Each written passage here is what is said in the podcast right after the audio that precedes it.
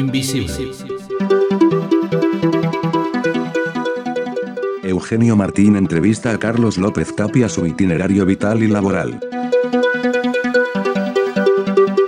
Bienvenidos a todos, bienvenidos a todas los eh, y las integrantes de la familia de la revista Punto Cero. Hoy nos damos, nos damos de nuevo eh, encuentro en este espacio virtual eh, que ha generado nuestro amigo Bernabé para conocer eh, a, una persona más, una persona que está en, nuestro entorno, en el entorno de las personas ciegas con deficiencia visual, pero que seguramente para muchos de vosotros y de vosotras será una sorpresa porque es eh, una persona que ha sido mm, poco visible habitualmente dentro de los circuitos formales de la ONCE o de las organizaciones y las asociaciones de ayuda mutua de, ceguera y deficiencia visual aquí en España. Y en cambio, otras muchas personas, en cuanto mm, oigáis su nombre o en cuanto oigáis su voz, le reconoceréis porque habréis oído su voz eh, a través de otros medios, a través de los medios eh, convencionales, como puede ser la radio o en alguno de, de televisión ya de hace más tiempo. Pero no os lo voy a presentar yo directamente. Hoy eh, Bernabé, con muy buen criterio, ha encargado una presentación entrañable, quizás una mm, presentación no formal, eh, a alguien que conoce a nuestro protagonista, a nuestro invitado de hoy, eh, que es Pedro Zurita. A Pedro seguro que sí que todos le conocéis, no solo aquí en España, sino también a quienes nos escucháis eh, desde otros países, porque Pedro ha sido una de las personas que ha llevado mm, la bandera de la ONCE a lo largo y ancho de todo el mundo a lo largo de sus muchísimos años de la cooperación internacional y mm, de su participación directa en organizaciones eh, transnacionales de ciegos como la propia Unión Mundial de Ciegos. Así que lo primero, antes de nada, conozcamos algunos datos interesantes, alguna semblanza de eh, nuestro invitado a través de la voz de Pedro. Desde hace tiempo tengo un deseo grande de que el entorno de las personas con discapacidad visual se conozca lo más y mejor posible a Carlos López Tapia. Él es un ejemplo muy elocuente de inclusión social plena. Cuando trabajando en la sección de español en Radio Seúl, descubrió que su visión alcanzaba una situación muy problemática, Carlos enseguida emprendió medidas habilitativas para proseguir su actividad profesional en un entorno afín a sus cualidades y empeños básicos. Él nos contará detalles de su itinerario personal y profesional. Lo cierto es que Carlos ha desplegado una acción brillantemente creativa.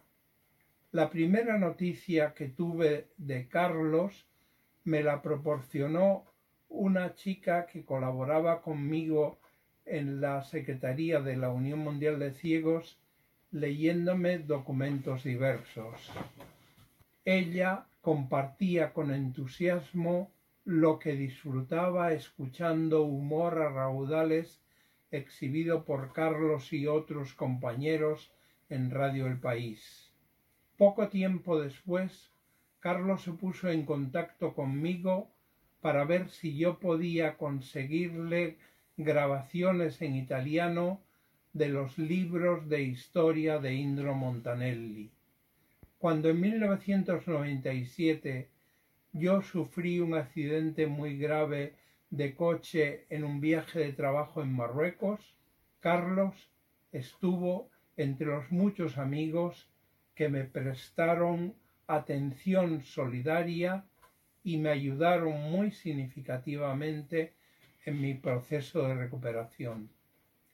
Después seguí muy de cerca de su, colaboración con el programa A Vivir, que son dos días de la cadena Ser, dirigido por Javier del Pino. Allí Carlos empezó haciendo espacios sobre algo relacionado con el cine cuyo nombre exacto no recuerdo. Pronto empezó un programa con espacios increíblemente atractivos bajo el rótulo Miénteme Cine. Yo los escucho y los conservo todos. Está ahora en la temporada décima. Carlos hace todo sin aludir para nada a su realidad visual. El tener una característica sobresaliente física o sensorial no suele ser indiferente. No obstante, esa impronta es siempre una más dentro de la constelación amplia de factores que constituyen una personalidad. Todos tenemos en común el hecho inequívoco de ser humanos, pero cada uno poseemos puntos fuertes y débiles que nos hacen únicos.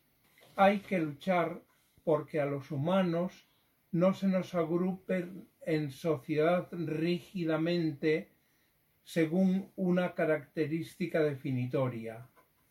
Lo que somos es siempre el resultado de la suma de todos los factores que constituyen nuestra personalidad.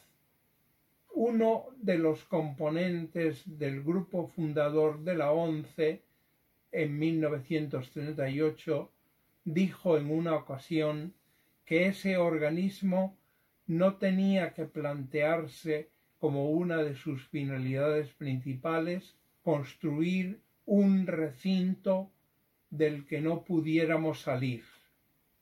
Su finalidad debía de ser el constituir una catapulta para lanzarnos a la sociedad.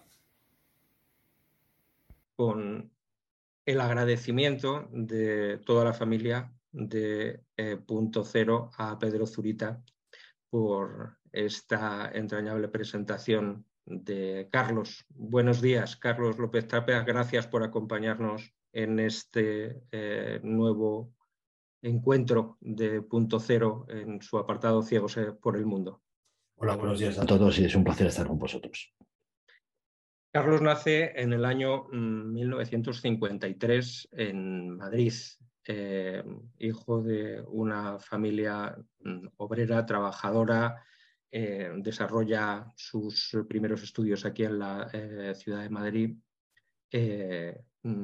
Ha cambiado mucho, Carlos, por lo que vemos en tu, en tu trayectoria vital, cómo es el afrontar y cómo es la aproximación a la, a, la, educación formal, a la educación reglada. Hoy eh, muchos de los oh, jóvenes que nos estarán escuchando dan por asumido que, como sucede hoy, ha sucedido quizás siempre y, no es así, que uno empieza su educación eh, desde chiquitito en parvulario, en preescolar, y es algo que es continuado y que no termina hasta que uno termina su eh, graduación, como se llama hoy, su licenciatura, como se llamaba entonces, o incluso más allá ahora con, eh, los másteres y los cursos de especialización, pero esto no, no, siempre ha sido así, o al menos no siempre ha sido así para todo el mundo. La aproximación a la educación ha sido o, fue eh, en otro tiempo algo un poco más eh, a la medida de cada una de las personas. Cuéntanos un poco cómo fue esa, trayectoria de, tus primeros años en la educación, Carlos. Bueno, fueron completamente convencionales. Como dices, yo nací en 1953 y bueno, pues eh, comencé haciendo pues, el recorrido, el corsus honorum, como dirían los romanos, de, una persona de entonces, y es que hacías tu bachillerato. Yo hice mis dos primeros años de bachillerato en un colegio religioso, en los salesianos. Em, me fui de los salesianos porque bueno, no, no me convencía mucho el asunto, la verdad. Y a partir de ahí ya eh, yo empecé a, estudiar por mi cuenta. Perdí un año por, por esto de los salesianos que luego recuperé y haciendo el bachillerato superior en un año. Me di una paliza de trabajo y lo pude resolver en un año. Y a partir de los, bueno, pues de, la edad convencional entonces, terminé el bachillerato, entré, hice dos carreras intenté hacer dos carreras, yo era entonces, tenía un gran espíritu eh, y era poco realista, y, la verdad que no pude con nada más que con una, al final tuve que dejar la otra, y, aproveché, eso sí, que yo creo que ha sido una de las cosas que más me han formado en, mi vida personal, y es que a partir de los 20 años yo combinaba mi tarea como estudiante de periodismo con una tarea como, como guía de turismo por Europa lo que me permitió mm, empezar a viajar y empecé a viajar muy jovencito, con 18 años, eh, cuando los que seamos más, más, mayores recordaremos en nuestros pasaportes había un listado muy largo de países a los que no podías ir y además tenías que pedir visado porque vivíamos en una dictadura que no, no estaba lógicamente muy bien vista en muchísimos otros países. Y mm, empecé a viajar a partir de ahí y estuve pues, viajando durante cinco años. Ese es otro periodo de formación muy importante para mí, que combinaba los estudios convencionales con, eh, con, los viajes, con conocer gente, conocer países, aprender historia de otros países, costumbres, comidas, todo este tipo de cosas, ¿no? chicas también, todo hay que decirlo, porque eso también forma parte de, digamos, de, la formación personal de, las personas. Y la verdad es que a partir de ahí, bueno, pues eh, me fui, estuve trabajando, mi primer trabajo profesional, curiosamente, fue para una revista, todavía existe, se llamaba El Europeo, y recuerdo muy bien que mis dos primeros reportajes, esto da fe de mi antigüedad, eran uno sobre la llegada del televisor, de la televisión en color a España y, otro sobre eh, una cosa llamada el piccolo divorcio, que era la primera vez que en Italia se planteaba una ley del divorcio. Y aquí en España, por supuesto, no se podía plantear todavía. Os estoy mm. hablando posiblemente de 1975, el año común Franco, 1976, y fueron mis dos primeros trabajos profesionales como colaborador. Y a partir de ahí, bueno, pues ya hice un máster, como se hace hoy, en, el Instituto Oficial de Radio y Televisión. Me interesé por la radio y la televisión y ya a partir de ahí me fui a Corea del Sur un año y medio a trabajar. Fui el primer español que se integró en, bueno, pues en, la redacción de la radio exterior surcoreana, que tenía 18 idiomas hacia el exterior, mientras que Radio Nacional solamente tenía prácticamente cuatro eh, y BBC tenía 22 ya, fijaros ya Corea del Sur, cómo empezaba a abrirse camino. ¿no? Eh, luego esa apertura de camino pues acabó, entre otras cosas, con toda la industria naval española de, barcos mercantes y de barcos pesqueros. Pero vamos, yo llegué a, aquel país cuando empezaba a, mm, despegar. Fue apasionante porque yo no había vivido, no había vivido nunca una situación de preguerra cuando yo llegué a, a Seúl estaban las luces antiaéreas encendidas toda la noche, es un destello, una especie de flash que se dispara cada pocos segundos iluminando el cielo, yo no lo había visto, eh, y además había curfew, había mm, toque de queda, y solamente los diplomáticos y los periodistas con, autorización podíamos movernos por seguro a partir de determinada hora. fue, fue muy interesante, ahí yo me quedé ciego, se me desprendieron las retinas. Luego me fui a Estado, estuve en Estados Unidos operándome en Boston durante tres meses y luego ya volví a España y ya me integré en, bueno, pues en, lo que a mí me interesaba, que era básicamente el mundo de la radio, me gustaba mucho. Y empecé en, Radio 3 de Radio Nacional a hacer un programa de política internacional y a presentarlo y a partir de ahí un amigo me, llamó para construir Radio El País, en, mm. bueno, pues lo que era el Grupo Prisa. Eh, querían hacer una emisora de radio copiando la que tenía el Washington Post en Washington, y que era una emisora local, de FM, moderna, juvenil, eh, atractiva, y ahí empecé a hacer una radio de otro tipo, diferente, que tenía que ser más creativa, porque mi condición de ciego yo claro, he visto hasta los 27 años y ya había recorrido muchísimo mundo en ese, en ese momento.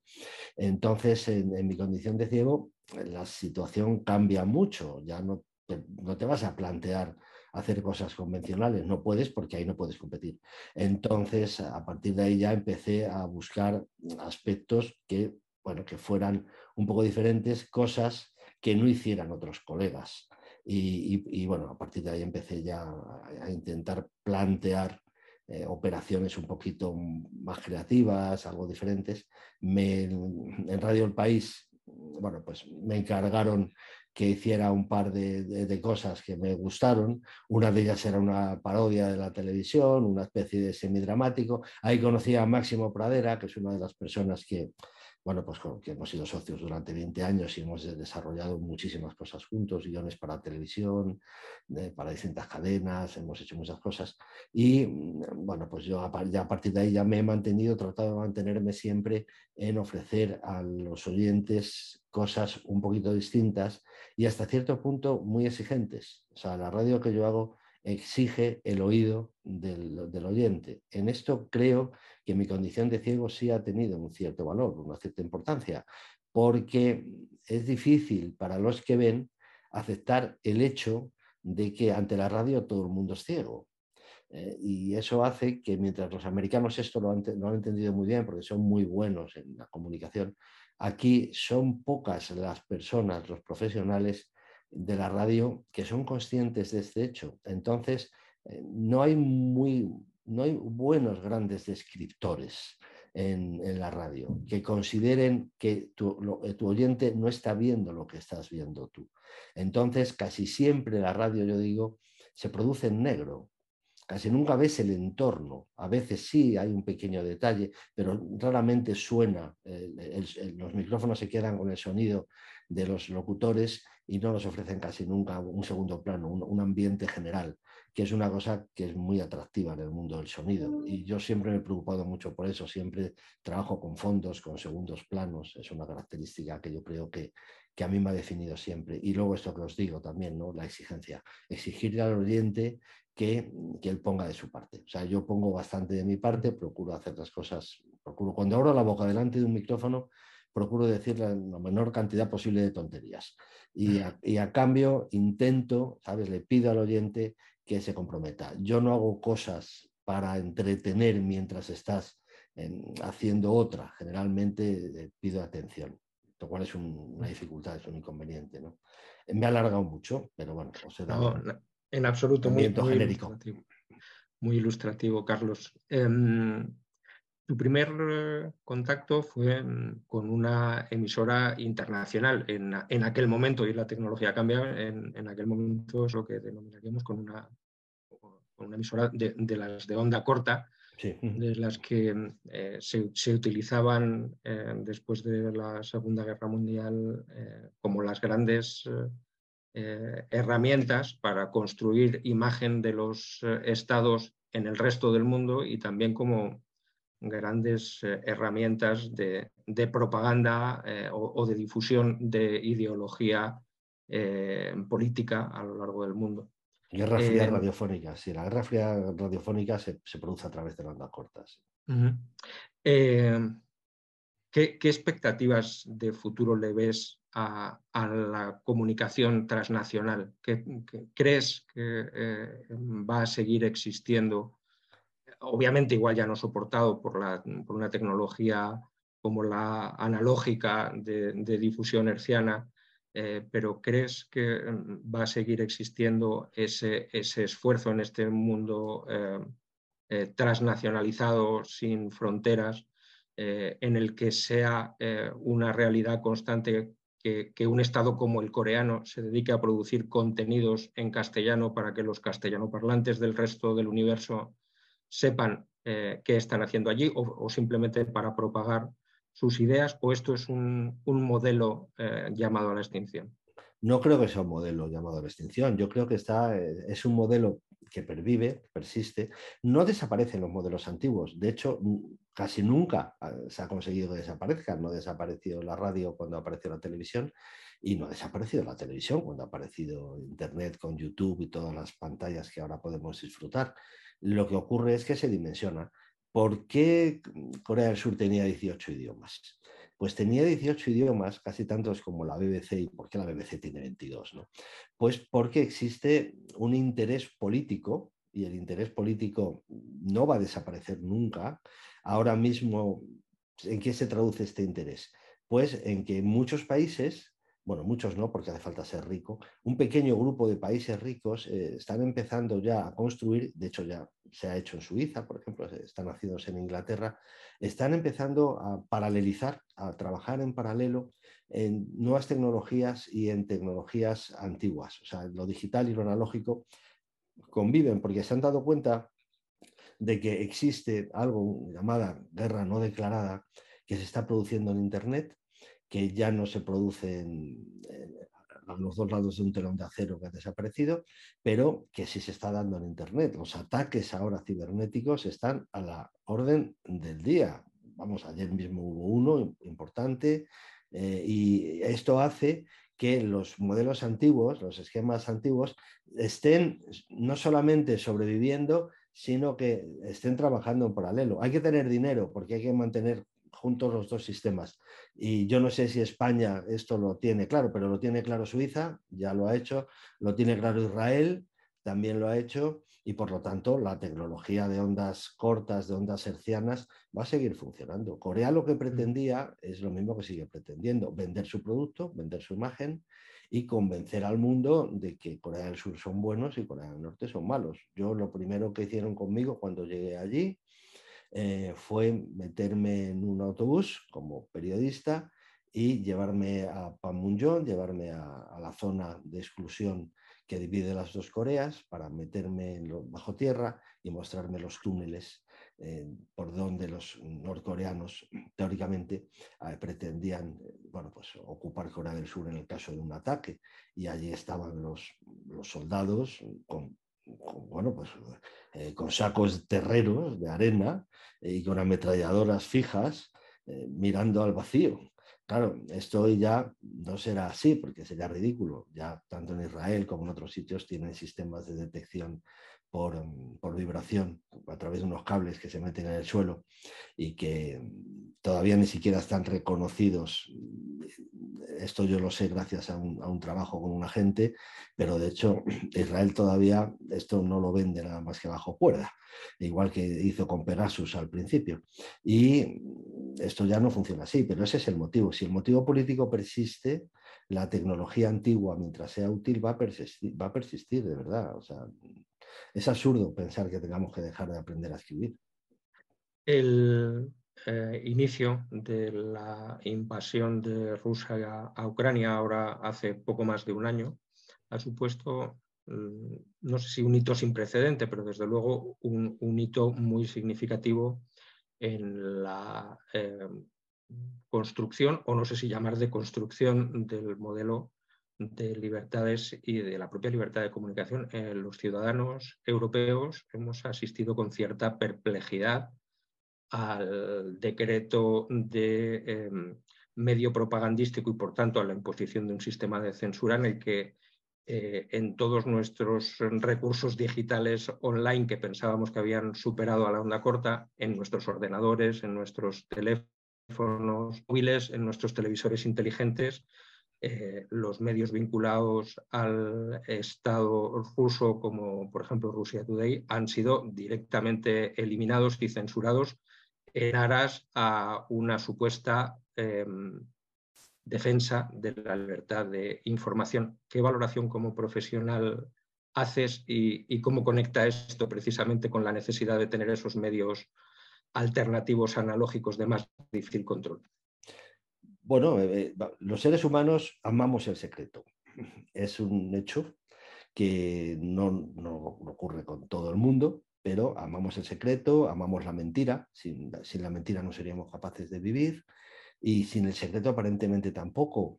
A mí la censura me parece algo que va unido a la cultura, pero y que va a seguir unido y siempre va a estar unido. Recuerdo que vivimos en un país, España, en el que eh, la ley de secretos oficiales no obliga al gobierno a levantar el secreto oficial sobre ningún documento ni ningún hecho nunca.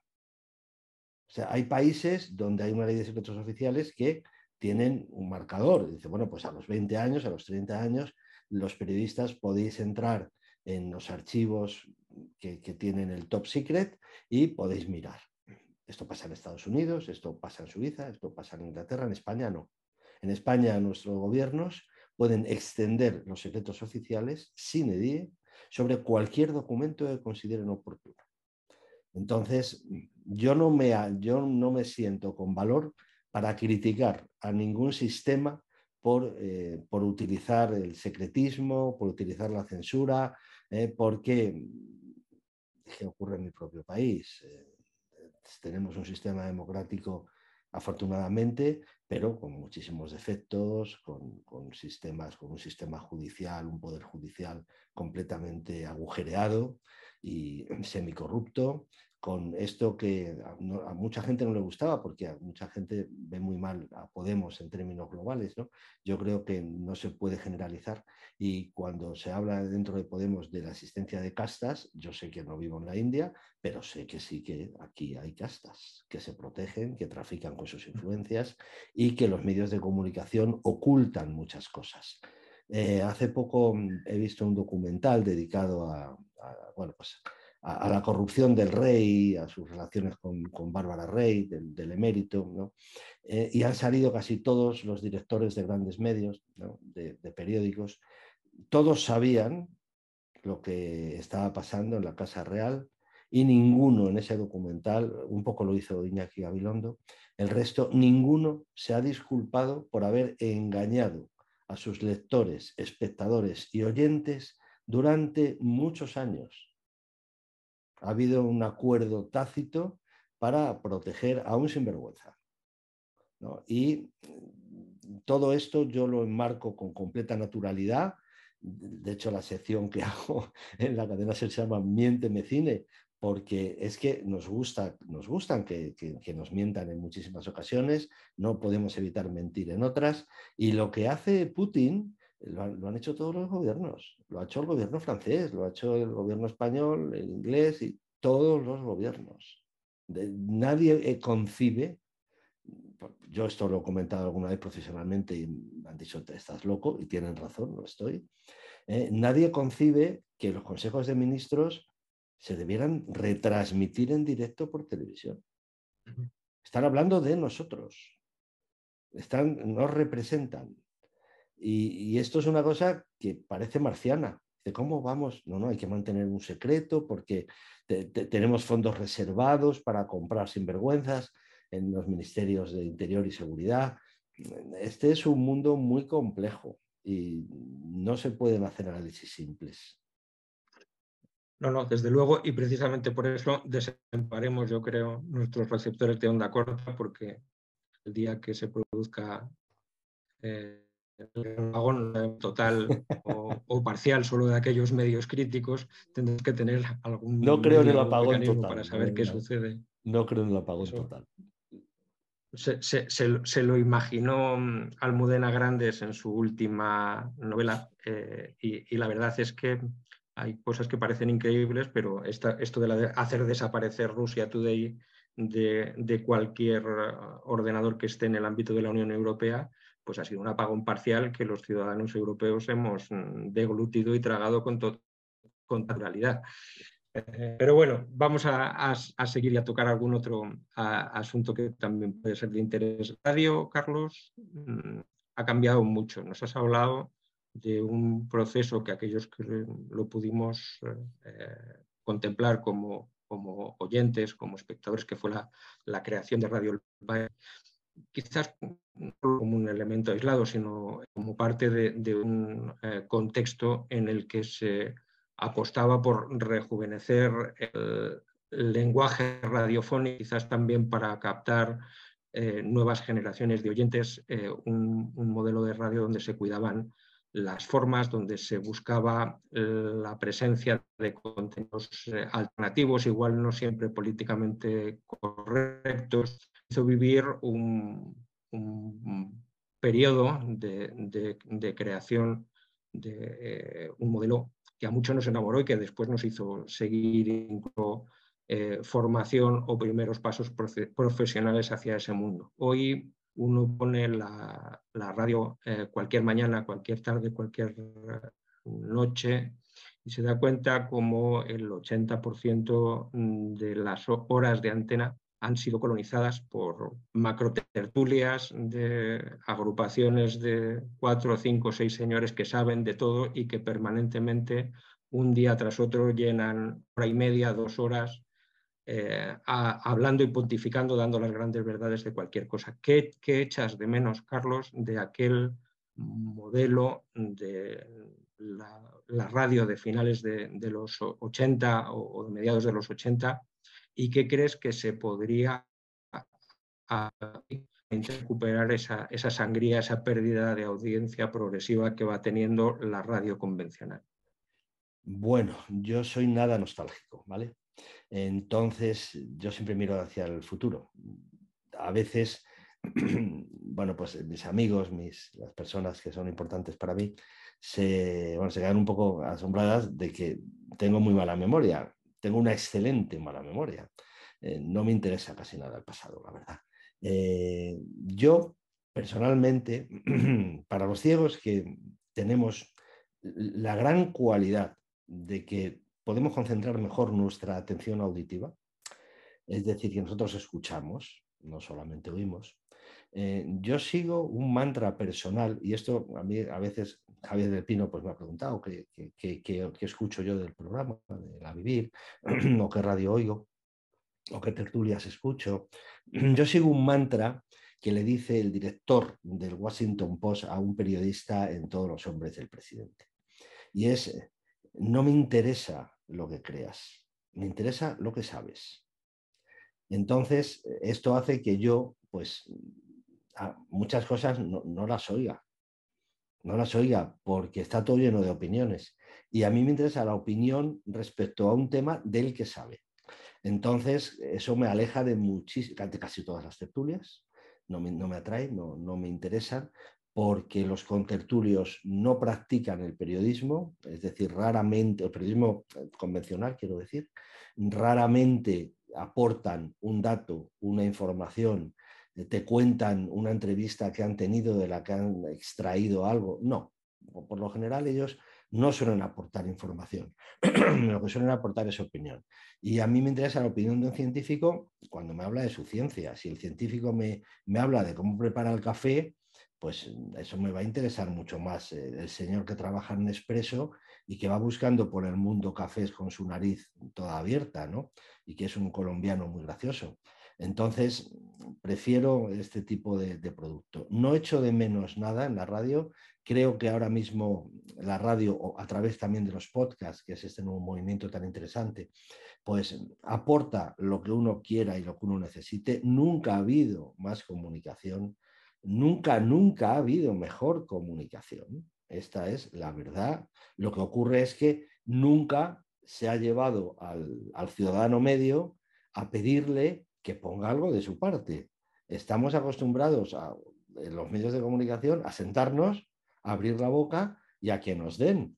Y esto es una cosa que está cambiando. Yo me alegro mucho de este cambio. O sea, ahora mismo esto de sentarte delante de la televisión y a ver qué ponen. Yo, yo en mi casa, por ejemplo, hace ya años que no existe la televisión, que la, la desterramos. No, no vemos televisión, ¿no? En tanto que se termina de producir ese, cambio, porque es verdad que será un, cambio lento, paulatino, quizás las personas que hemos estado más vinculadas a la comunicación hemos tenido más esa necesidad de búsqueda proactiva de contenidos y, hasta que eso llegue a, la totalidad de la, población. Em, no van a hacer los algoritmos eso, ¿eh, Bernabé? con, todos sus pros y todos sus contras, ¿verdad? Eh, con todos sus pros y todos sus contras, eh, mm. yo creo que que la inteligencia artificial, la que realmente quiera tener éxito, ¿vale? Eh, pues yo creo que se va a encargar de detectar este tipo de cosas. Y luego va a estar en la inquietud, que para mí es lo más importante de, un ser humano, es su curiosidad.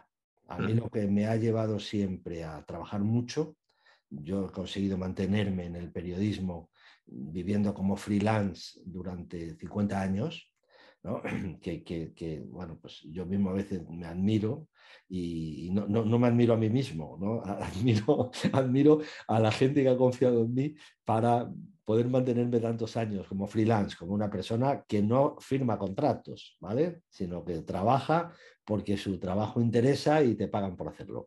Entonces, yo personalmente creo que la situación está muy bien. O sea, creo que los medios de comunicación no se engaña tanto a la gente. Todo esto de que Trump no ha engañado a, nadie. Eh, se lo ha engañado a quien se quería dejar engañar. Y esto va a seguir funcionando. Lo mismo podríamos decir de Boris Johnson. Eh, a los ingleses no se les ha engañado para, para, hacer el Brexit, no es verdad. Tenían los elementos de comunicación suficiente para comprenderlo. Y si no han querido tener más, es porque no han querido, porque emocionalmente les ha interesado más la otra opción. Y eso es lo que condiciona nuestras sociedades, las, las emociones. Por eso son tan importantes las pantallas y por eso yo personalmente me gusta decir que el cine no es un arte, tiene un prejuicio positivo, que lo llamamos séptimo arte, y se ha quedado con ese prejuicio positivo. Pero el cine no es un arte, el cine es un lenguaje, y como tal, las pantallas y lo que nos transmiten son muy peligrosas.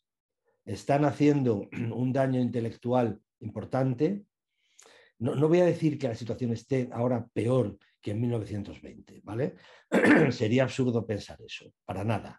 Pero sí es verdad que las pantallas están produciendo un prejuicio porque hay mucho material eh, que realmente no, no, tiene valor, confunde, eh, hace propaganda, miente, no está contrastado.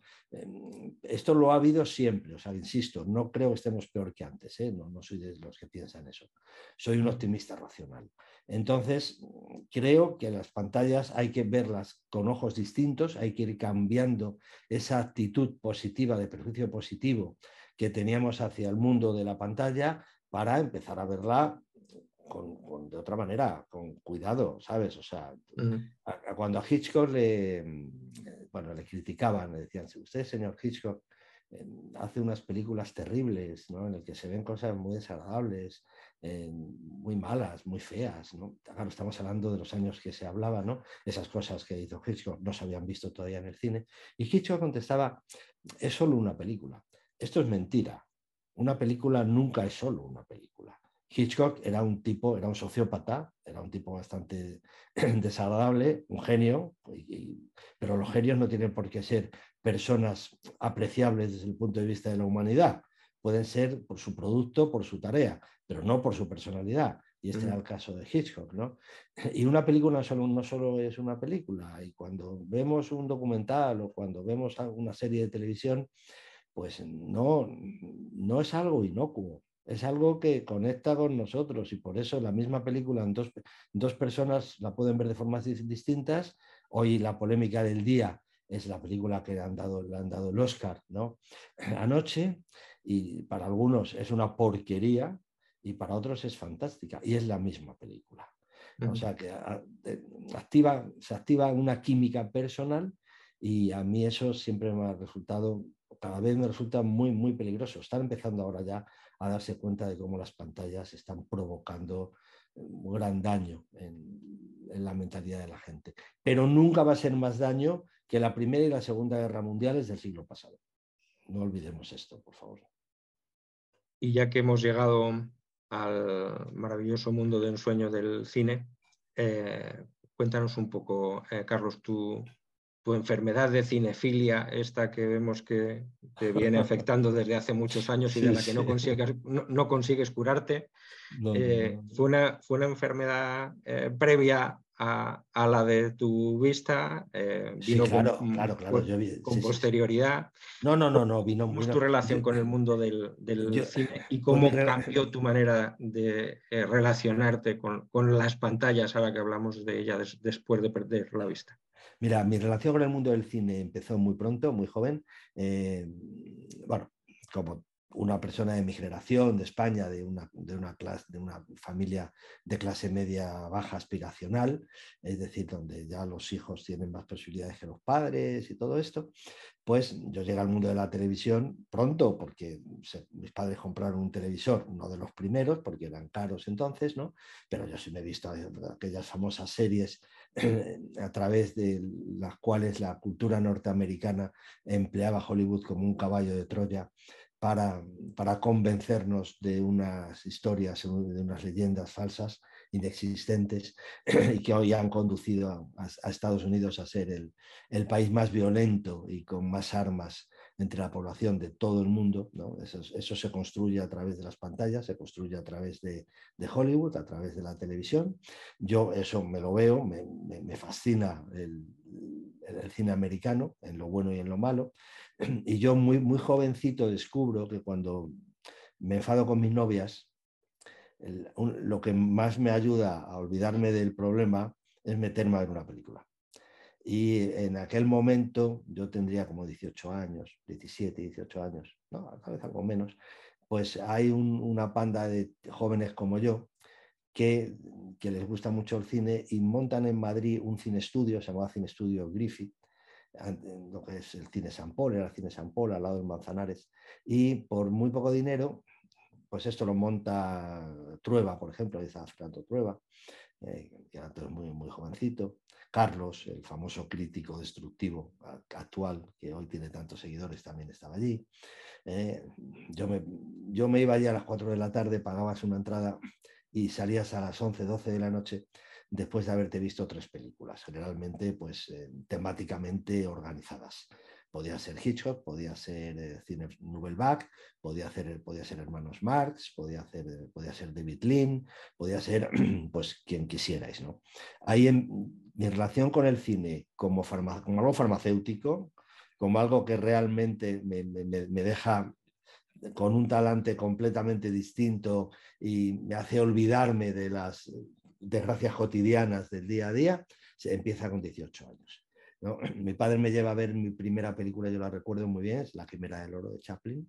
¿eh? Eh, y luego además tengo una relación peculiar muy graciosa con el mundo del cine porque uno de mis tíos era acomodador en el Cine Coliseum de Madrid, otro de mi, mi, mi abuelo era portero en ese mismo edificio. Entonces yo conocía a los dueños del Coliseum, a los Guerrero, al, al, bueno, al maestro de música Inocencia Guerrero, y yo iba por su casa, yo, yo me metía por su casa, eh, le saludaba y a través de su casa entraba en el cine Coliseum por arriba sin pagar.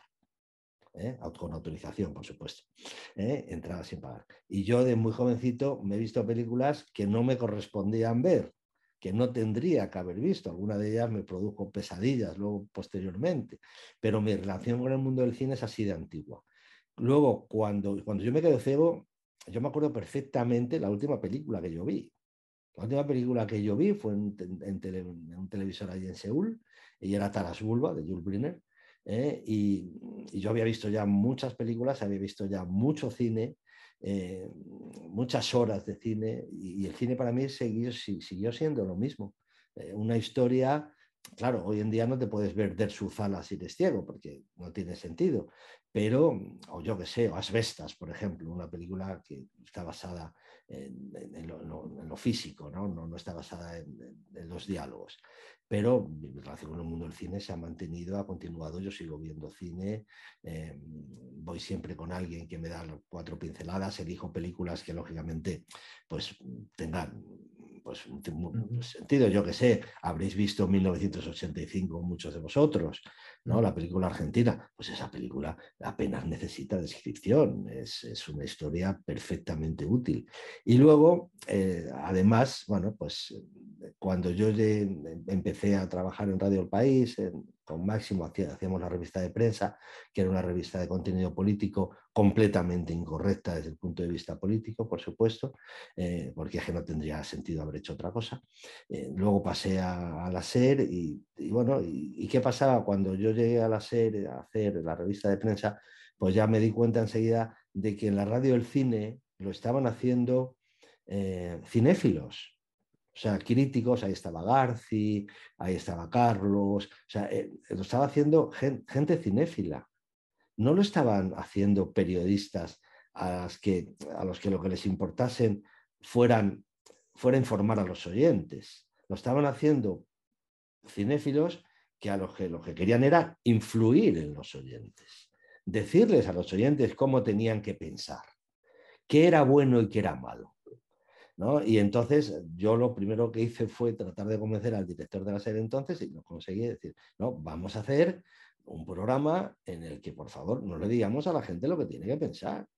Vamos a contarles lo que hay y, que cada uno piense como quiera. De hecho, fijaros, esto es muy curioso, porque el personaje más famoso del cine de lo que yo te diga, eh, que duró 20 años en la SER, es un personaje que me inventé que se llamaba Teófilo Necrófilo y, que era un niño psicópata eh, aficionado al cine, cuyo, cuyo tío era Aníbal Lecter, y que hacía las críticas de las películas. Esto no existía al principio, hubo que inventarlo porque los propios oyentes nos pedían una y otra vez que diéramos nuestra opinión. O sea, no sabían ya vivir sin opinión.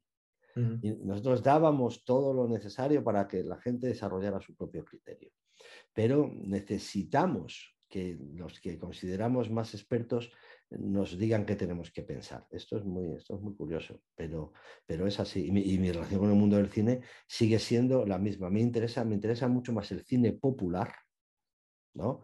que, que, que el cine de autor. El cine de autor en el que los autores me dicen qué es lo que tengo que pensar sobre las cosas o me dan una visión ya muy masticada, ya muy personal.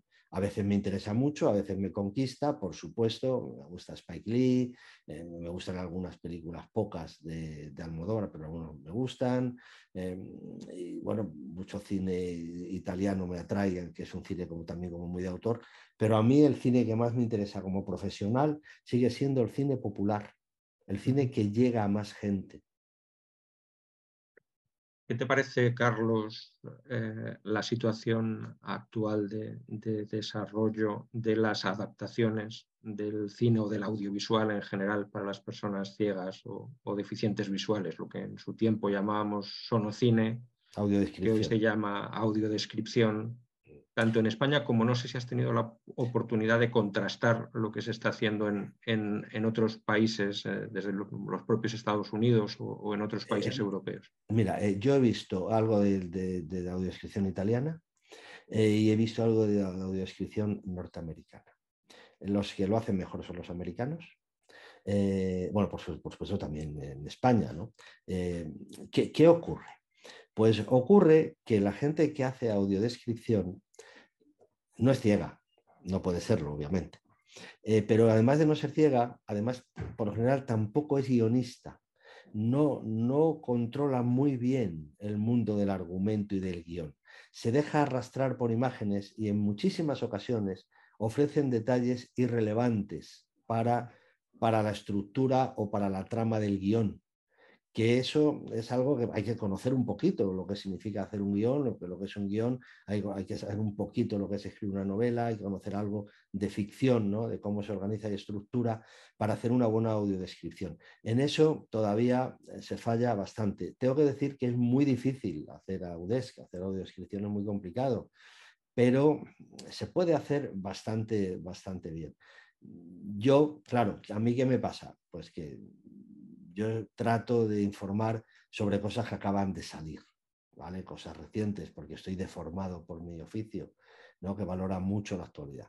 Entonces, en ese aspecto, a mí la audiodescripción se me queda un poquito lejos. Cuando se audiodescribe algo, ya ha quedado un poquito lejos. Y luego, pues, bueno, pues muchas, muchas veces, por ejemplo, eh, me, dicen de qué color tiene el pelo un actor o un personaje. Eh, y digo, bueno, si el hecho de que este personaje sea rubio o moreno tiene trascendencia, tiene importancia en la trama, que puede ocurrir, ¿eh? pues entonces sí me lo debes de decir. Eh, pero si no, prefiero que me hables de, lenguaje corporal o prefiero que me hables.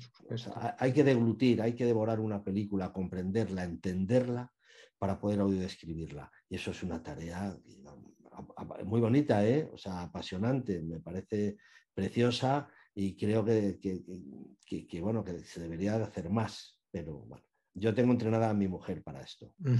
Y, y, lo hace mal también, ¿eh? O sea que no puedo criticar a nadie en este aspecto porque sé que es muy complicado. Mm. En su momento, eh, cuando se planificaron las eh, normativas, o, mejor dicho, cuando se, daban los, los, desideratum desde las organizaciones transnacionales de ciegos a los estados para mm, la construcción de las normativas de accesibilidad a lo audiovisual, se llegó a proponer eh, que eh, de alguna manera eh, la obra audiovisual, especialmente hablando de cine, no se pudiera dar por terminada hasta que no tuviera incorporada la propia audiodescripción realizada por la propia productora y bajo la supervisión del propio director. Es decir, de alguna manera obligar a que eh, eh, la, audiodescripción fuera una parte de, la propia creación y no una adaptación posterior por un equipo ajeno. ¿A esa fórmula de trabajo le ves futuro? ¿Crees, ¿Crees en ella o crees que eso es utópico? Yo no le veo ningún futuro. Eh, creo que se podrá conseguir en, cierto grado y en cierta medida. De hecho, ya se está consiguiendo en cierto grado, en cierta medida. Hay alguna experiencia pequeña, rara, pero ya se ha producido. Pero no, yo no le veo un demasiado futuro. Ni siquiera estoy seguro de que haya un, excesivo interés. Yo creo que a los ciegos sí les interesa el cine, sí les gusta el cine. Pero yo, por ejemplo, cuando veo eh, dentro de la propia ONCE la relación de películas audiodescritas, me doy cuenta de que no hay un método.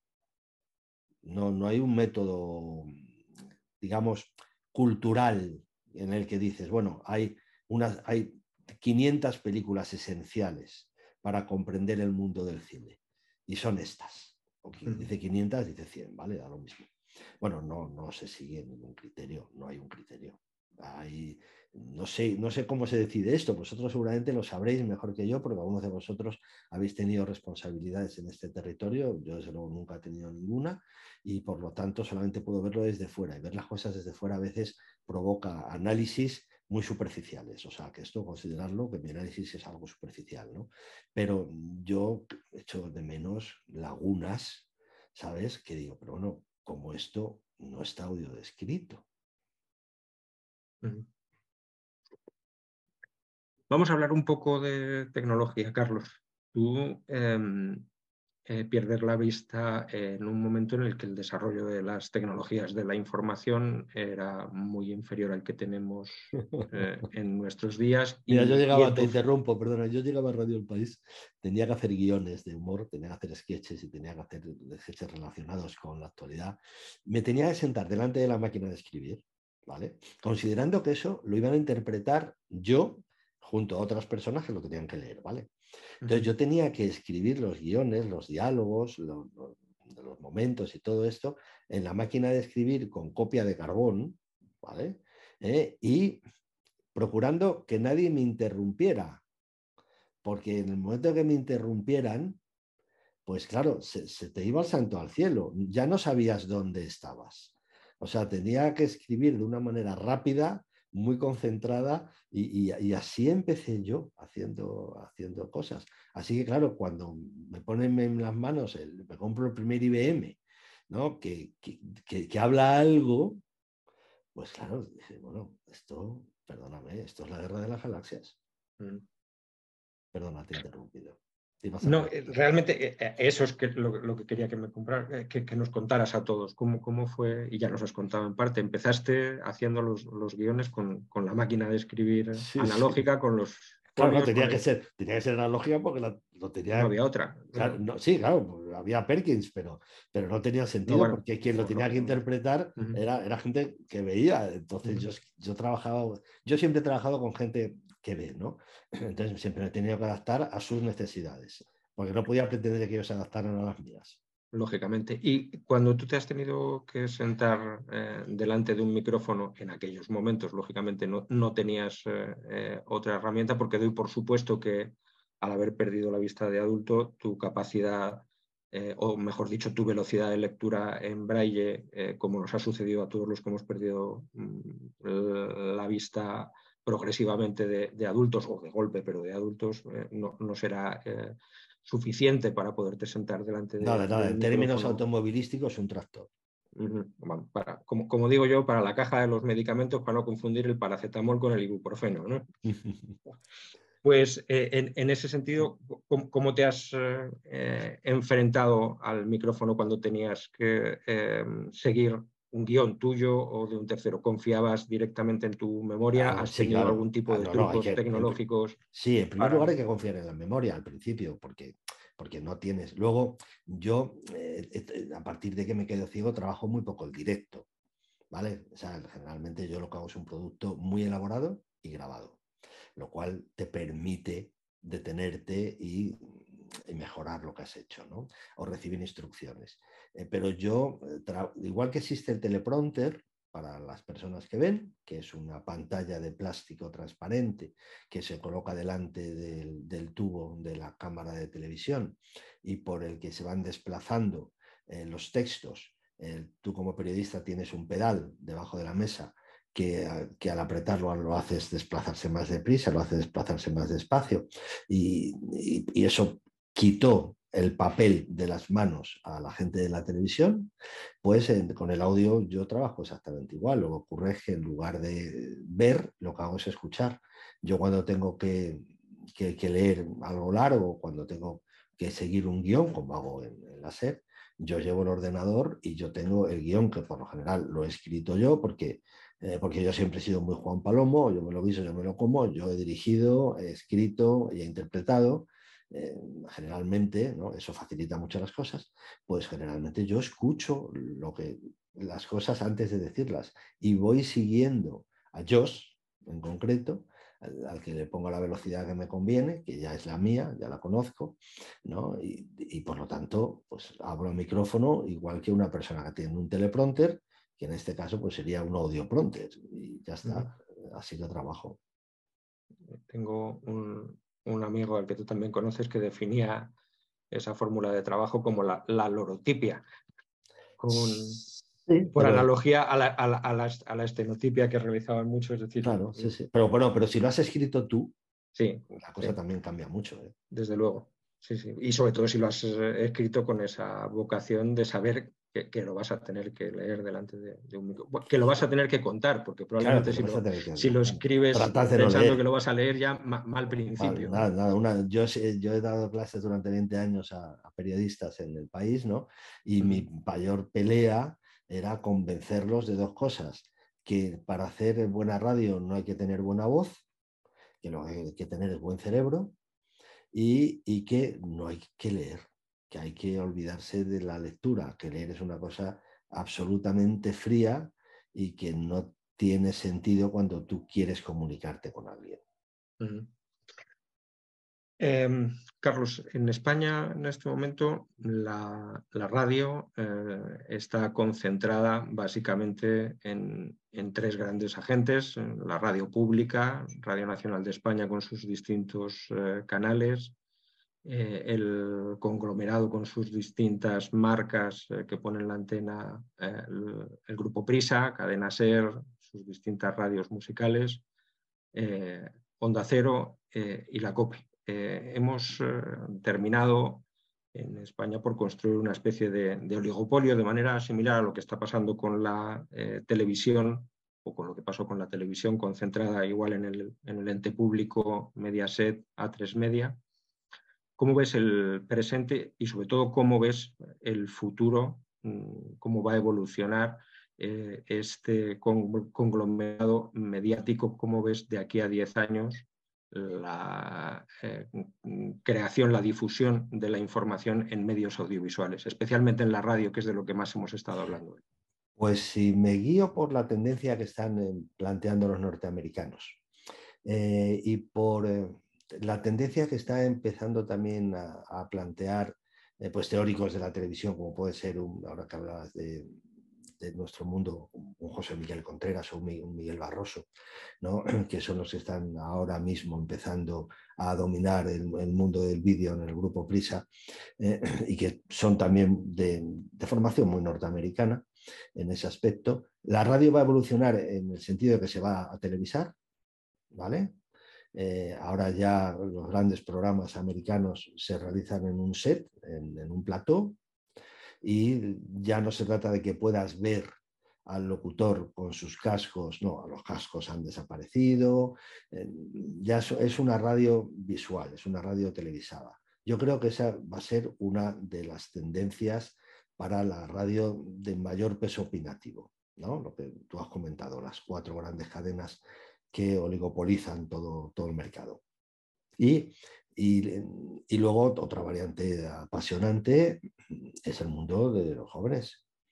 Vamos a ver, los jóvenes eh, pasan absoluta y completamente, la mayoría de ellos, de los sistemas tradicionales de comunicación. O sea, eso ya es inteligencia artificial, eso ya es pantallas de otro tipo, con otros contenidos, con otros ritmos y otros modelos. Y ese modelo yo creo que va a convivir con el, con el clásico, no va a desaparecer, como digo, los modelos tienden a reducirse o a especializarse, pero eh, raramente desaparecen. Mm. Entonces, entonces, yo creo que va a haber una compatibilidad.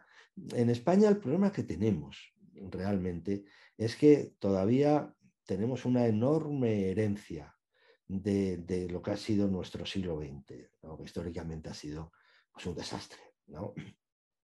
Nos dejaron tirados los aliados después de la Segunda Guerra Mundial, nos comimos una dictadura de mucho tiempo, las dictaduras sean, sean de derechas o sean de izquierdas, ya sabemos que son muy malas, destrozan anímicamente a, la gente, ¿no?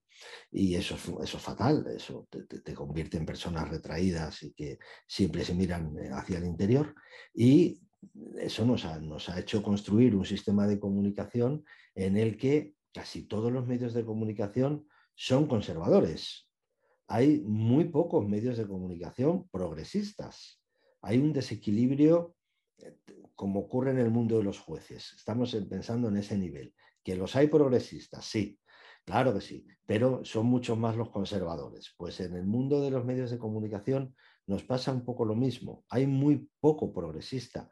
No, e, es natural en un mercado como el nuestro que la primera emisora de radio de este país, con una enorme diferencia, sea una sola, sea Cadena Ser. ¿Por qué? Pues porque es realmente la única que tiene un cierto talante progresista. Mientras que todo el resto, si te, bueno, Onda Cero tendríamos que sacarla en cierta forma, ¿no?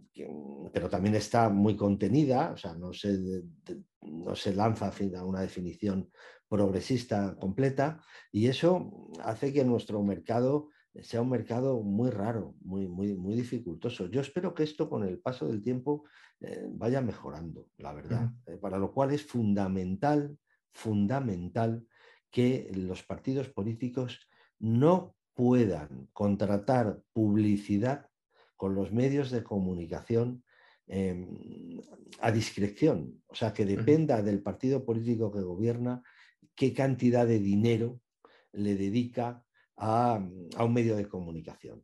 Eh, Dejadme que os ponga un ejemplo que todo el mundo va a conocer. ¿vale? Eh, un, periodista de, derechas que todos conocéis, que antes estaba en la COPE y que ahora ya tiene su propia emisora de radio, ¿eh? apoya completamente al partido de extrema derecha Bosch. Durante mucho tiempo se produce esta conexión, es natural y, no pasa nada. En el momento en que resulta que el partido que gobierna en la Comunidad de Madrid no consigue sacar unos presupuestos y, por lo tanto no va a poder aumentar la publicidad que le dan a este señor a discreción, insisto, no depende de, su, de que tenga más o menos éxito, más o menos oyentes, no, depende de que somos amigos.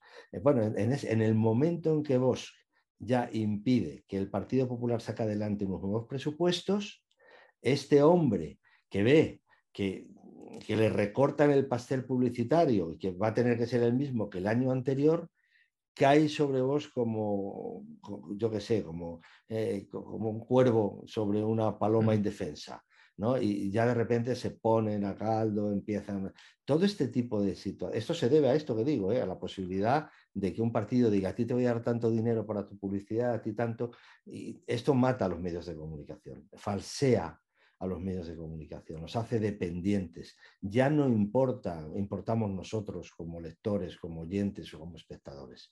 Eh, solo importa el sostenimiento de su trabajo, de su sillón, y esto es, esto es lamentable. Esto pasa en nuestro país, no pasa en otros próximos, y, es una cosa que deberíamos de poder resolver. Una última faceta que no hemos tocado de tu actividad profesional, eh, seguro que tu vida esconde otras muchas, pero el tiempo en punto cero es limitado. Después dejaremos algunos. Eh, pues imagínate fuera de punto cero, que es, todavía mucho más limitado. Aquí estoy siendo larguísimo. Por lo general, cuando hago una entrevista, nunca me paso las respuestas en más de un minuto. Es lo bueno que tiene esto de Internet, que el soporte digital estira pero bueno, vamos a hablar de, tu labor como divulgador eh, histórico a lo largo de tu vida y quizás por esa mm, vinculación que tuviste con Italia en tus tiempos de eh, juventud, has escrito mm, dos libros de divulgación histórica eh, sobre Roma. ¿Esto es una mm, acción puntual, algo que, tuviste que sacar de dentro eh, porque lo tenías ahí dando vueltas o es algo en lo que sigues trabajando eh, porque te llama la atención y es una acción que va a tener continuidad? No, tenía que, tenía que sacar de dentro, vamos a ver. Es que yo, yo no escribo, yo escribo dos libros efectivamente que aparentemente son sobre Roma, ¿vale? Ave Bárbaro y Salve Bárbaro había un tercero que era vale bárbaro, que, es, que vale en latín significa adiós, ¿no? Eh, es el final, es como termina el Quijote, la última palabra del Quijote es vale. ¿no? Y este tercero no lo he escrito al final. ¿no? Eh, pero no es, no, es, no es sobre Roma, es sobre nosotros. Vamos a ver, es que Roma somos nosotros. no hay nada en nosotros mucho más allá todavía que, que, que Roma. Toda nuestra cultura romana, desde el derecho, la forma de entender la educación, la manera de hablar, eh, la manera de relacionarnos socialmente, nuestra moral. O sea, es que es, Roma, porque claro, es que Roma es muy fuerte, es que es el imperio romano y luego la religión católica. Entonces, son las dos cosas que nos que convierten a Occidente en lo que son. Entonces, el libro realmente aparentemente va sobre Roma, pero en realidad va sobre Occidente, sobre la cultura occidental, sobre por qué somos como somos. No somos chinos. Y entonces no, no estás todavía, no, no, has terminado ese tercer capítulo del final del imperio. Ni tal vez ni siquiera lo acabe, porque realmente yo, yo digo que soy eh, la persona que posiblemente mejor conoce la historia de Roma en, en su conjunto porque le he dedicado muchos años a sacar notas y a leer libros de, la Roma del, pues sé, del 750 antes de Cristo, de la fundación, a, la Roma de Berlusconi, lo cual mm, da mucho, es mucha tarea. claro, da mucho, que, da mucho de sí, con lo cual no soy un gran experto en nada, pero soy un poco experto en casi toda la historia de Roma. Eh, bueno, esto es muy periodístico, ¿no? ¿no? saber casi nada de nada en concreto y saber un poco de todo. Y, yo, vamos, yo me lo he pasado muy bien, me he divertido mucho. Tal vez, ¿sabes lo que pasa? Yo echo de menos escribir algo. Tengo por ahí incluso una, como todos los españoles tenemos un poco de libro en un cajón, ¿no? Y yo tengo por ahí alguna historia apuntada, pero es que no, no sé qué dejar para ponerme a eso. Escribir es una de las cosas más eh, crueles, eh, salvajes y esclavistas que hay. te deja muy seco.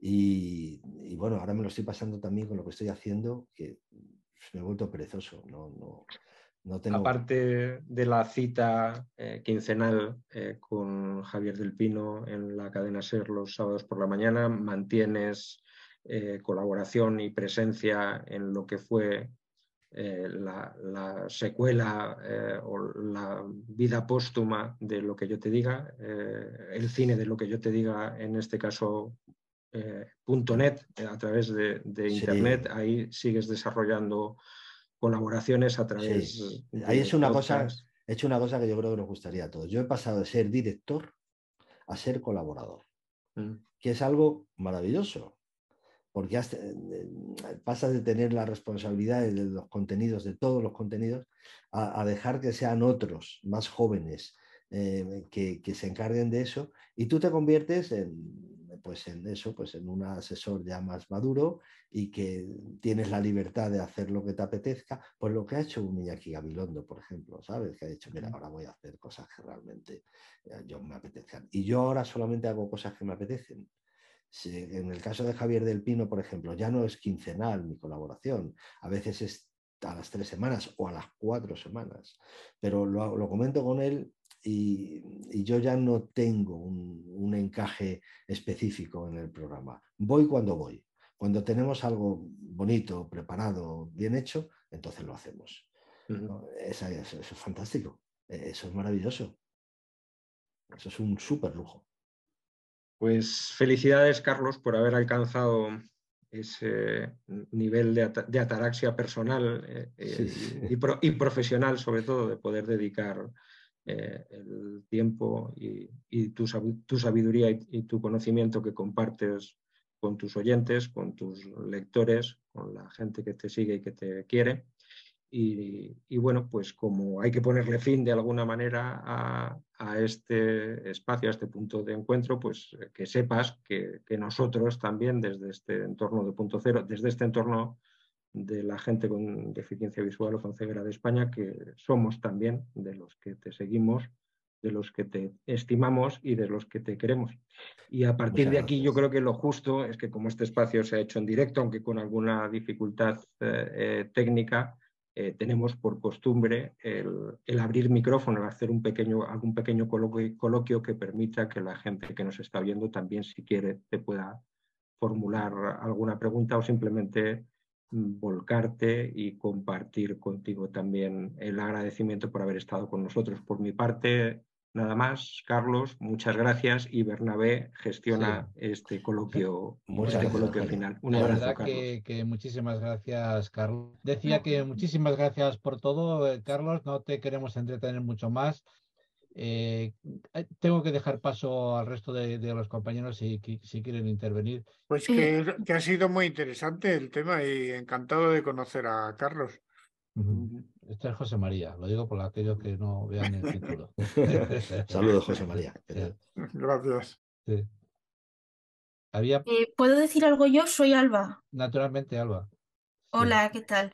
Eh, bueno, pues soy Alba, participante habitual aquí en Punto Cero. Y bueno, en primer lugar era para, para bueno, yo es que soy admiradora de Carlos, en, en donde más eh, te he escuchado es en la sección de Miénteme Cine de A Vivir. Sí, sí. Y, no sé, a mí agradecerte este espacio que haces y que ya lo has contado tú antes, el, secreto un poco que tienes de utilizar el cine para, para a través de las películas hablar un poco de, más cosas y, y, sobre, y sobre todo mantenernos eh, como participando a los que escuchamos nos haces estar como ahí activos atendiendo a, lo que, a lo que cuentas. Es otra manera de hacer radio distinta que va más allá de solo que, de solo que oigamos a los locutores y agradecerte esa, esa forma de hacer radio. Muchas gracias a ti, Alba, por escuchar. Y luego me gustaría preguntarte, que lo has contado tú hace un rato, pero si nos podías dar algo más de información sobre cómo haces para, porque eh, cuando tienes que, tú explicas, o sea, tú hablas sobre cine reciente y muchas veces ese, cine no está audio descrito. Mm, te tiene que resultar difícil hablar sobre determinadas cosas, como tú nos has dicho. Si nos podías dar algo más de información sobre cómo lo haces, cuáles son tus trucos, tus secretos. Bueno, la, la verdad, no, no, te creas que hablo tanto sobre cine reciente, a veces sí, en ocasiones sí, pero mm, si yo hablo sobre cine reciente, va a ser de una película eh, que, si tú tienes deficiencia visual o eres ciega, pues, Soy ciega. sí, pues, pues entonces vas a poder seguir perfectamente. Yo podré hablar sobre 1985, por ejemplo, pero si tengo que hablar sobre una, película eh, que, bueno, que, que no tenga esas cualidades de diálogo y de historia, ¿no? que en esto, claro, agradecemos mucho a los argentinos que sean tan parlanchines ¿eh? y que hablen tanto, porque el cine argentino es más fácil de seguir para los ciegos casi que ningún otro. ¿eh? Pues, pues, yo lo que hago es apoyarme en otras personas, ¿sabes? No pues lo que hace cualquiera. Por, pero vamos, a mí lo que me gusta del cine es, es, lo que, es el mensaje que manda, ¿no? Es, es lo, que, lo que me hace llegar. Y lo que me gusta mucho del cine es cómo miente. O sea, con qué descaro, ¿sabes? Con qué, con qué, con qué cara dura te cuela una historia. Mira, hay, es muy gracioso. Yo estoy, yo tengo me hace mucha ilusión mi, podcast sobre el mundo de los libros, ¿no? Y, trabajo mucho, también hago eso mismo, trabajo, procuro elaborar mucho todo eso, ¿no? Y eh, ahora acabo de terminar el último libro de Paul Oster, ¿eh? que se llama un, país bañado en sangre.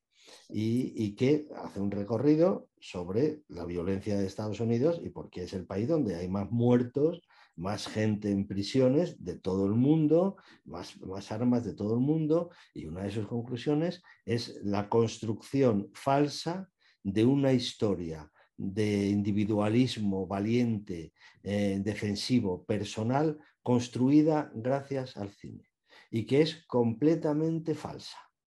Mentira, todo, todo lo que nos ha contado el cine sobre el oeste, que ha llevado a los, a los niños de todo el mundo a jugar a indios y vaqueros, todo es mentira, es falso. No, nunca, es, nunca han existido duelos eh, como los que nos ha enseñado el cine. Eh, esto jamás lo ha habido. ha habido muchos ahorcamientos, pero a principios del siglo XX, todo ese mundo maravilloso, todo eso es falso, es mentira. Y eso el cine lo maneja maravillosamente bien. Y, y, nos convence porque nos quiere convencer. Nos pasa lo mismo con el amor, Alba, por favor. O sea, es que, por Dios bendito, o sea, nos, nos han enseñado a besar, nos han enseñado a enamorarnos, nos enseña, el cine nos enseña todo. Y son una panda de gamberros con los que a veces coincido, que son guionistas, que te conducen a un mundo inexistente, falso y muy divertido. Eh, y eso es lo que a mí más me atrae del, cine, su mentira, su capacidad de mentir me apasiona. Pues estamos iguales los dos. Sí, sí, sí, hay una película muy bonita que es Johnny Guitar, ¿sabes? En el que el chico eh, no quiere a la chica y la chica en un momento dado le dice, miénteme Johnny, dime que me quieres. Y lo necesita, ella necesita que el otro le diga te quiero, aunque sepa que no es verdad. Bueno, pues eh, e-, eso lo hace el cine con nuestro cerebro, ¿sabes? Y a mí eso me fascina, me parece peligrosísimo y muy atractivo. Pues gracias. A, seguir haciendo, a seguir enseñándonos las mentiras. Sí, sí, sí, me gusta mucho trabajar, o sea, que voy a estar aquí hasta que palme. Pues por muchos años. Gracias. Pues nada, eh, muchísimas gracias, Carlos. Eugenio, una vez más te he metido en, este, en esta historia. Eh, José María, eh, como siempre, dispuesto a ayudar a, la revista. Y bueno, abrazos para todos y espero, Carlos, que a lo mejor no sea la última vez. aquí, me tenéis para echaros un... Si es algo de lo que yo puedo hablar porque lo conozco, contéis conmigo. Si se trata de opinar sobre, sobre cosas que no conozco, siempre me produce una gran incomodidad. Eh, siempre he rechazado las dos o tres ofertas que me han hecho para participar en tertulias, eh, siempre las, las, he rechazado, porque me, resulta muy incómodo tener que abrirme paso a codazos y, tener que opinar sobre cosas que no has tenido ocasión ni tiempo de, madurar. ¿no?